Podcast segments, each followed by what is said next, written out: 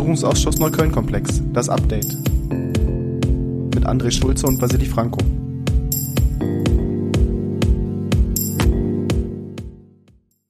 Herzlich willkommen zu einer neuen Folge, das Update zum Neukölln-Komplex. Wir sind André und Vassili. Wir sind Mitglieder der Grünen-Fraktion und sitzen im Parlamentarischen Untersuchungsausschuss zur Aufklärung der rechtsextremen Anschlagsserie in Neukölln und berichten euch auch heute wieder über die letzte Sitzung des Untersuchungsausschusses. Und André, ich merke es in den Knochen, sie ging ziemlich lang. Ja, wir haben fast acht Stunden zusammengesessen. Es war unsere fünfte Sitzung und wir haben wieder die Befragung der Betroffenen fortgesetzt, die wir in den letzten beiden Sitzungen auch schon durchgeführt haben. Wir hatten heute drei Betroffene zu Gast. Ähm, und die werden wir euch jetzt einzeln kurz vorstellen und ein bisschen darauf eingehen, was für Erkenntnisse wir bekommen haben. Wer war denn die erste Betroffene? Die erste Betroffene, die wir heute gehört haben, war Beate Dirschauer. Sie ist Pfarrerin in Rudow seit 2016 und man muss sagen, das ist wirklich eine taffe Frau, die sich einsetzt für Geflüchtete, für eine weltoffene Gesellschaft für Solidarität und Humanität. Das ist heute sehr, sehr deutlich geworden. Und ihr wurde das eigentlich auch schon relativ klar und schnell deutlich, dass sie sich da ein richtig heißes Pflaster begibt, als sie in Rudo angefangen hat. Das wurde ihr auch gesagt, dass das Klientel dort nicht immer ganz einfach ist. Und es kam, wie es kommen musste. Sie ist eine Betroffene der Anschlagsserie geworden. Was ist denn passiert? Äh, die evangelische Kirche in Rudo war, das hat sie uns auch geschildert, schon ähm, viele Jahre äh, Ziel von, von Aktivitäten von Rechtsextremen. Ähm, angefangen hat das alles mal 2001 mit einem Überfall auf einen Konfirmanden, äh, auf einen Konfirmandenunterricht oder auf eine Konfirmandenfeier vielmehr. Und in den letzten Jahren, wo eben Beate Dirschauer auch da war, da geht es um abgerissene Transparente, die sich für Vielfalt, Demokratie, gegen Rassismus äh, eingesetzt haben, also wo gezeigt war auf den Transparenten, dass die evangelische Kirchengemeinde sich dagegen einsetzt. Es geht um zerstochene Reifen an ihrem Auto und es geht um einen Brandanschlag auf, in, auf den Briefkasten der Kirchengemeinde. Und nicht zuletzt wieder einmal über eine ganze Menge Graffitis, Hakenkreuzschmierereien, auch an den äh, Gebäuden des, äh, der, der evangelischen Kirche. Ähm, sie hat auch selbst gesagt, als sie gesagt hat, wir hängen dieses Banner auf für Vielfalt, für Demokratie, dass der Hausmeister zu ihr meinte, wenn du diese Banner aufhängst, dann wird es Randale geben. So kam es auch, das erste Banner wurde zertrennt und Beate Dierschauer hat das nicht einmal angezeigt. Sie hat uns aber auch gesagt, warum. Ja, sie hat damals, das war in derselben Nacht wie die, äh, das Einschmeißen der Fensterscheiben bei Heinz Ostermann im äh, Buchladen Leporello, den wir ja auch schon befragt haben.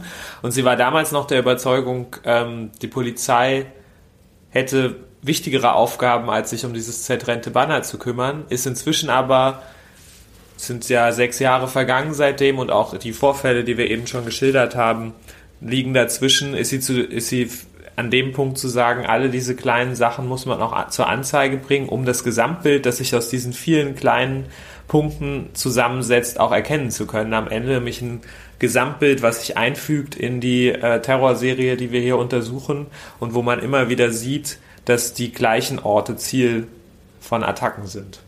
Und eben nicht nur die gleichen Orte, sondern ganz direkt die Personen, ähm, es ging um das Auto, das war auch erkennbar durch entsprechende Sticker und äh, du hast vorher gesagt, da wurden die Reifen aufgestochen und zwar alle vier.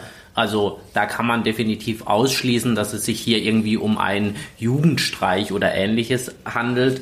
Ähm, und auch der Brandanschlag auf den Briefkasten, auch wenn es nur der Briefkasten war, ähm, das war an einer Holztür. Also auch hier wieder ein Anschlag, der einschüchtern sollte oder sogar noch mehr.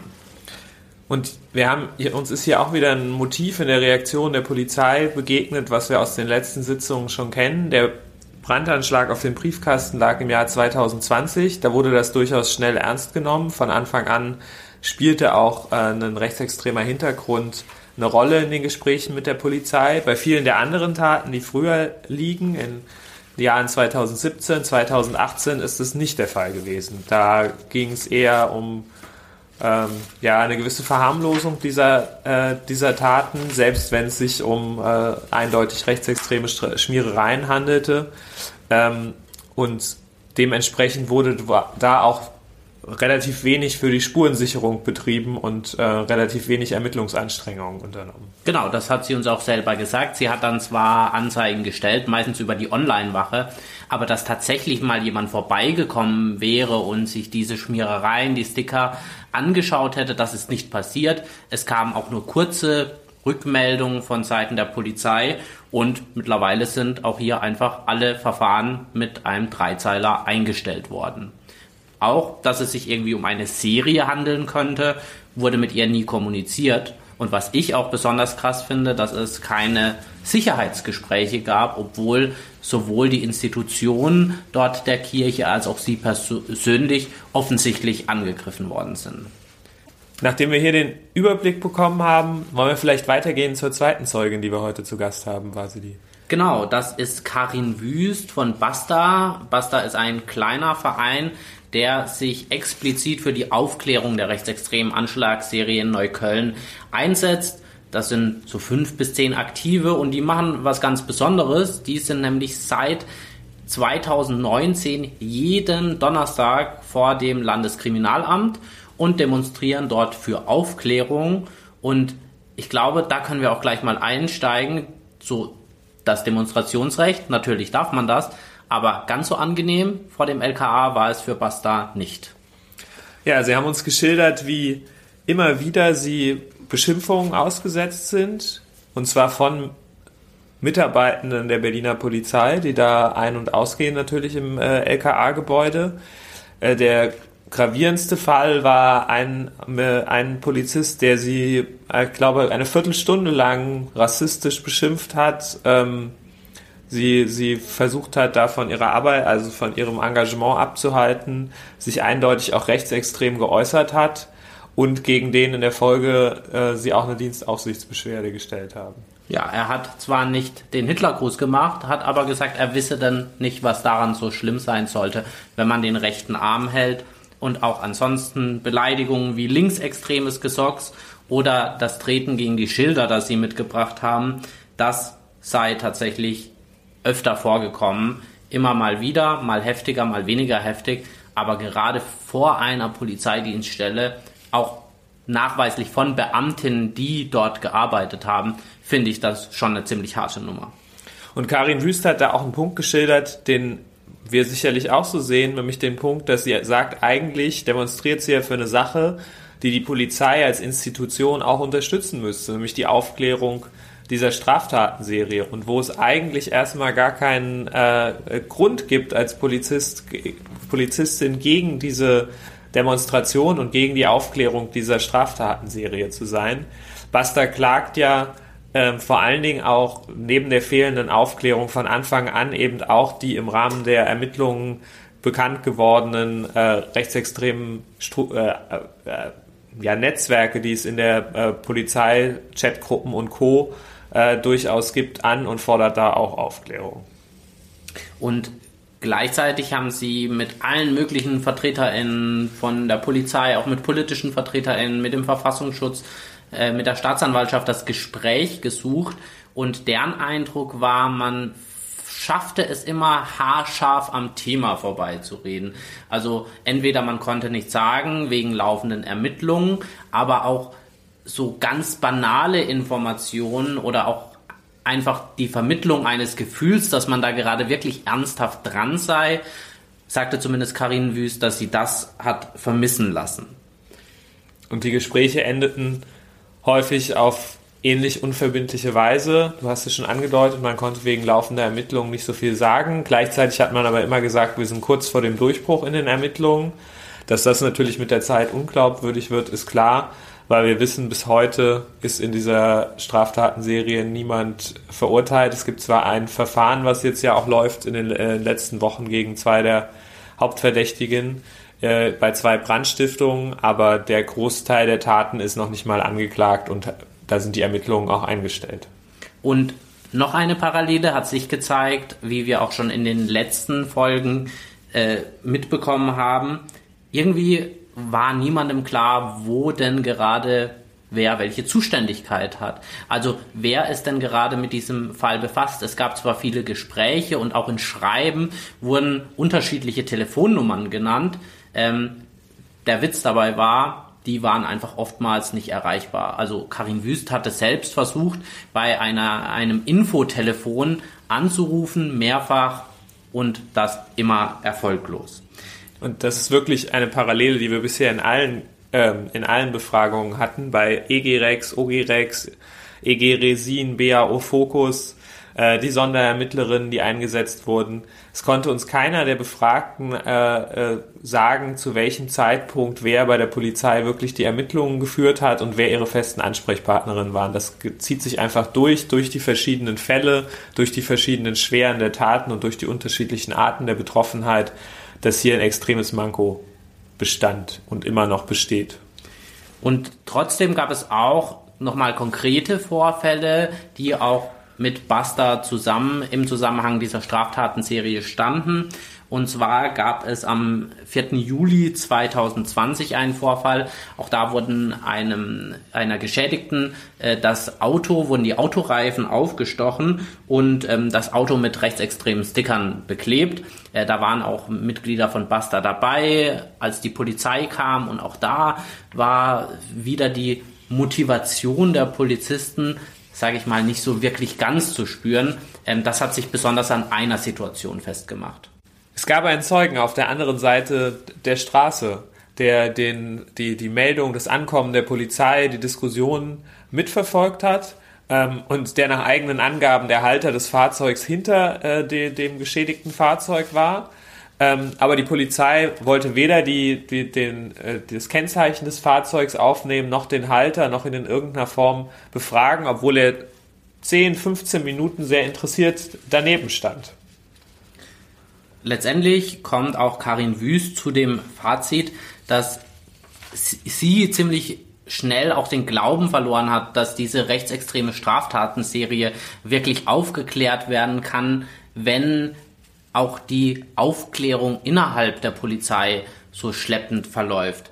Da hat man die Enttäuschung auch wirklich rausgehört. Karin Wüst selbst sagte, Sachen sind nie proaktiv nach außen gedrungen und wenn wieder neue Pannen oder Ermittlungsfehler rausgekommen sind, dann gab es nur Entschuldigungen, die aber eher als Ausreden gewirkt haben. Und wenn man Fragen gestellt hat, hat man zwar Antworten bekommen, aber nie wirklich eine konkrete Antwort auf die gestellte Frage. Und auf die Frage, ob der Ermittlungsdruck der Polizei inzwischen hoch genug ist, um der rechtsextremen Szene ähm, Einhalt zu gebieten in Neukölln, hat sie eine relativ klare Antwort gehabt. Ganz offensichtlich nicht, wenn man sich die aktuelle Entwicklung in der Hufeisensiedlung anguckt. Und aus der Hufeisensiedlung kam auch unser dritter Zeuge des Tages, Jürgen Schulte, der bei Hufeisern gegen Rechts aktiv ist, eine Initiative, die seit 2012 sich in der Hufeisensiedlung gegen Rechtsextremismus an, äh, engagiert, äh, sich aber auch für Geflüchtete engagiert hat in den Jahren 2015 bis 2016, 17 vor allen Dingen da konkrete Geflüchtetenarbeit auch in der nahegelegenen Unterkunft gemacht hat und der uns heute auch äh, die Situation in der Hufeisensiedlung in den letzten zehn Jahren, aber auch aktuell geschildert hat. Und Jürgen Schulte, der Wortwitz sei mir erlaubt, ist wirklich ein altes Eisen in der Hufeisensiedlung. Seit 36 Jahren wohnt er dort ähm, und kennt dort fast alle und jeden. Und der hat uns auch heute nochmal einen interessanten Aspekt äh, mitgegeben.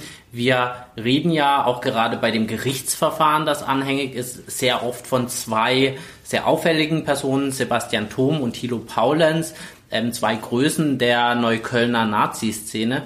Aber er hat gesagt, na, so einfach darf man es sich nicht machen.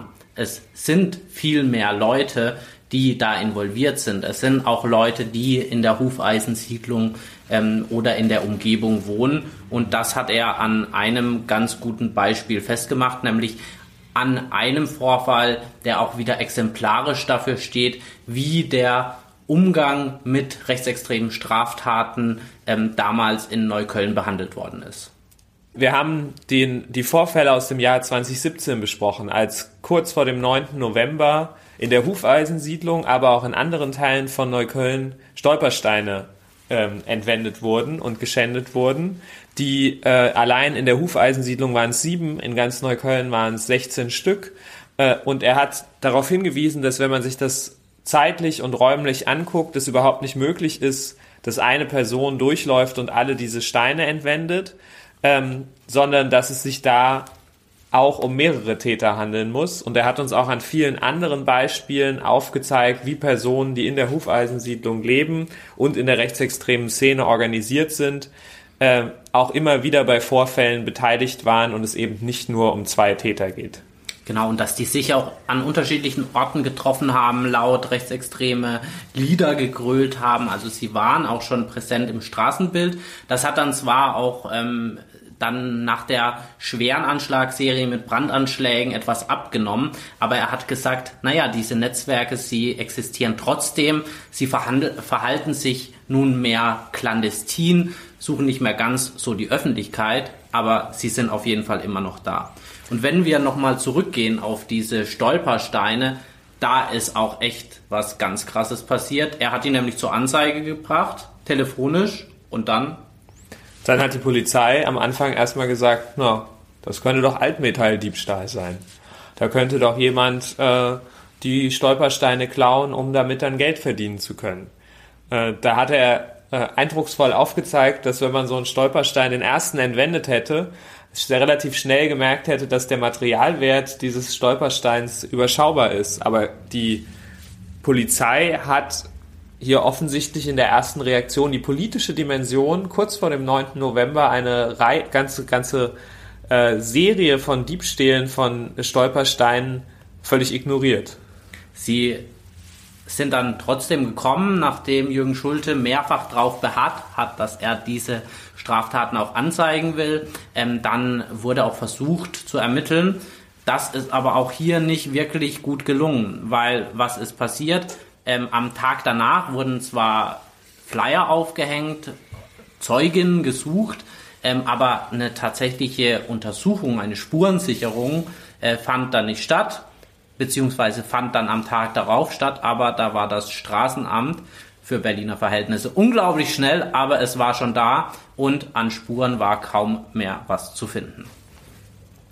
Und eine historische Kontinuität, ich habe vorhin schon über Beate Dirschauer geredet, die uns äh, aus dem Jahr 2001 den Angriff auf die evangelische Gemeinde geschildert hat. Auch in Pritz haben wir solche historischen Kontinuitäten. Eines der der größten rechtsextremen Angriffe in Neukölln in den 2000er Jahren ist nämlich bei Pritz passiert, beim Pritzer Baumblütenfest 2009, als ungefähr 20 bis 30 Neonazis ähm, bewaffnet mit Holzlatten ins Baumblütenfest gestürmt sind und da auch Leuten, Leute durch die Straßen gehetzt haben. Auch damals im Übrigen schon unter Beteiligung von Personen, die auch heute wieder äh, zum Tat, Kreis der Tatverdächtigen gehören. Und hier sehen wir einfach die Kontinuitäten rechtsextremer Strukturen, ähm, die relevant sind für diese Straftatenserie und die einen langen Zeitraum zurückreichen in Neukölln. Und nicht nur reichen sie einen langen Zeitraum zurück, sie dauern auch bis heute an was wir auch nochmal erfahren haben, jetzt wirklich auch im Vorfeld, als dann der Prozess gegen die Hauptverdächtigen losging, als wir auch unsere ersten Sitzungen des Untersuchungsausschusses hatten, wurden auch neue ähm, Straftaten festgestellt vor Ort. Ähm, es wurde unter anderem äh, wieder Schmierereien äh, gefunden mit Hakenkreuzen, mit SA, SS und den Worten Wir sind überall. Ja, und auch eine Schändung äh, der, der, der, der Infotafel von Hufeisern gegen rechts, des Gedenksteins für Erich Mühsam, der sich in der Hufeisensiedlung äh, befindet, hat stattgefunden. Angriffe auf eine dort lebende jüdische Familie. Das heißt, wir haben weiterhin äh, ja, ein, eine, aktive, äh, eine aktive Serie, ähm, auch wenn unser Untersuchungszeitraum sich natürlich nur auf den Zeitraum bis zum Beginn 2022 bezieht, müssen wir das auch mit im Blick behalten und äh, da aktiv ein Auge drauf werfen. Sehen dabei auch immer wieder, dass eben auch gezielt Personen rausgesucht werden. Also auf der einen Seite sind es Sticker, Plakate, die mal mehr, mal weniger im gesamten Kiez verteilt werden. Aber es sind dann auch zum Beispiel jüdische Familien, ähm, die ausgemacht werden, die dann mit äh, Tränengas besprüht worden sind.